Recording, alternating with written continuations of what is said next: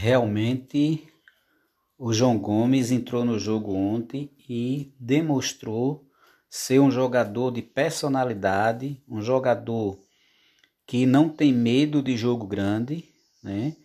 Ele teve completou três dribles ontem, ele teve desarmes, ele deu movimentação, ele tem saída de bola, ele joga com a cabeça em pé, né? É porte físico daqueles que disputa bem a bola.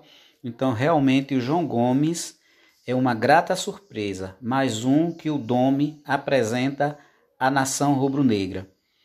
É, se não fosse o Dome, nós não estaríamos vendo esses jogadores, embora saibamos que foi também as circunstâncias, mas ele demonstra que gosta e sabe trabalhar com a base.